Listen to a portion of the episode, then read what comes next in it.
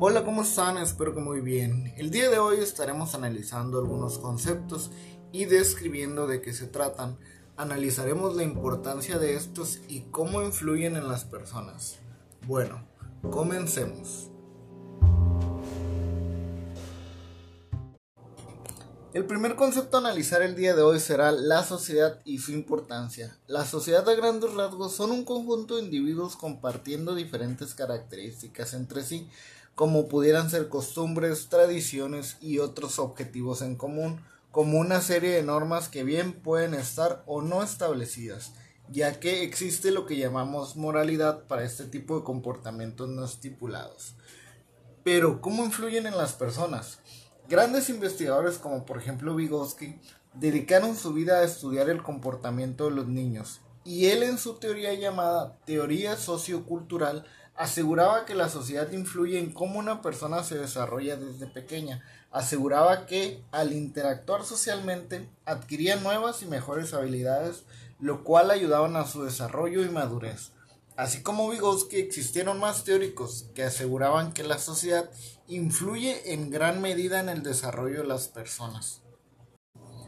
El siguiente concepto a analizar el día de hoy es la cultura y su importancia. Tener la cultura como parte de nuestras vidas puede beneficiarnos de muchas maneras distintas. Algunas son profundamente personales, pueden proporcionar experiencias emotivas e intelectuales, pueden expresar creatividad, forjar una identidad individual e inclusive mejorar el sentido de una comunidad. La cultura ayuda a desarrollar habilidades de pensamiento, aumenta la autoestima y mejora la capacidad de resultados educativos según algunos estudios. El último, pero claramente no menos importante concepto del día de hoy es la educación. La educación es uno de los factores que más influyen en el avance y progreso de personas, y también de sociedades. Además de proveer conocimientos, la educación enriquece la cultura, el espíritu, los valores y todo aquello que nos caracteriza como seres humanos.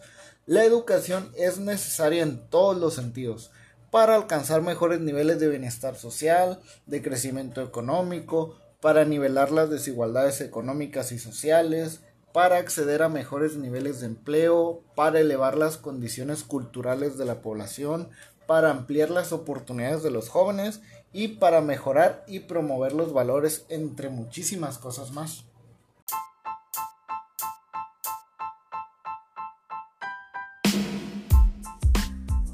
Por mi parte el día de hoy sería todo. Espero hayan aprendido algo nuevo o reforzado su aprendizaje. Muchas gracias por su atención y nos veremos luego. Hasta pronto.